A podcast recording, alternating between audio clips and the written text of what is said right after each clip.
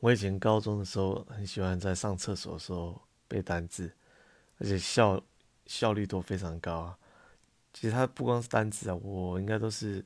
我会念例句，我不太喜欢只有讲就是一个单字在那念十遍，然后中文意思十遍。我通常是如果是以前高中就是看中英嘛，所以我就在看那个单字的意思之后，我就看例句，我就把例句念多几次。然后如果我不用。看着课本，我例句念出来，中间那个单词会包含在里面嘛？那我也了解那个